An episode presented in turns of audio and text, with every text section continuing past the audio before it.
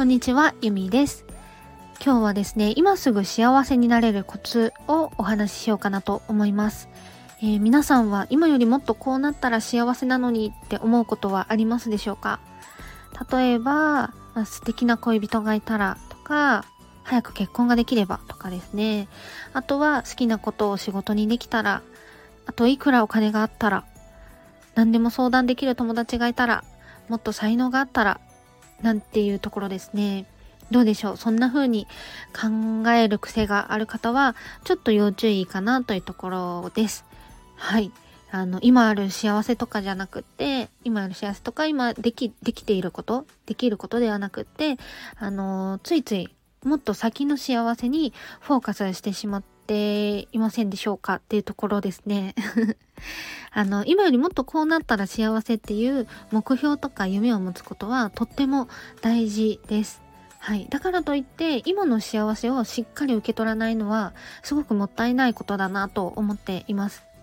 はい。で、今ある幸せにフォーカスする習慣がついてないと、もしですね、今よりもっとこうなったら幸せっていうのが叶った時も、その先のさらなる幸せ、もっとこうなったら幸せなのにっていうところに思いを馳せてですね、もっとこうだったらなんでああじゃないんだろうっていう風になってしまいます。はい。なので、あの、そういうね、今ある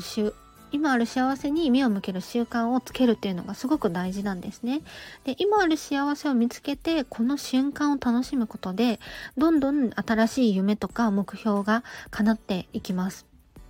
はい。なので、ちょっと考え方を変えてみるのもおすすめかなと思います。あの素敵な恋人に出会うために、今自分磨きをする時間も楽しい幸せとかですね、将来の仕事のために自己分析をしたり、スキルアップするのも楽しい。で、今はですね、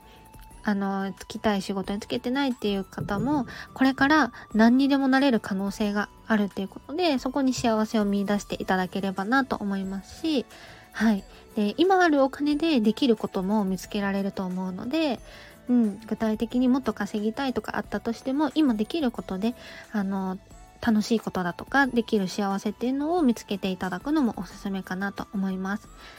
あとはそうですね、あの人の才能とかもね、羨ましいなって思うこともあるかもしれないんですけど、やっぱり外を見るよりも自分を見ていただくと、自分にできることってね、まだまだあったり、自分の可能性に気づけることってあるんですよね。はい。なんで、そんな感じで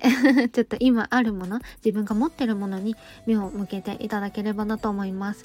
あの条件付きの幸せっていうのを手放して、身の回りにある幸せにフォーカスできるようになると、私たちってね、本当にいつからでも幸せになれます。今からでも全然幸せになれます。はい、自分の幸せにフォーカスする習慣っていうのをぜひつけていただければなと思います。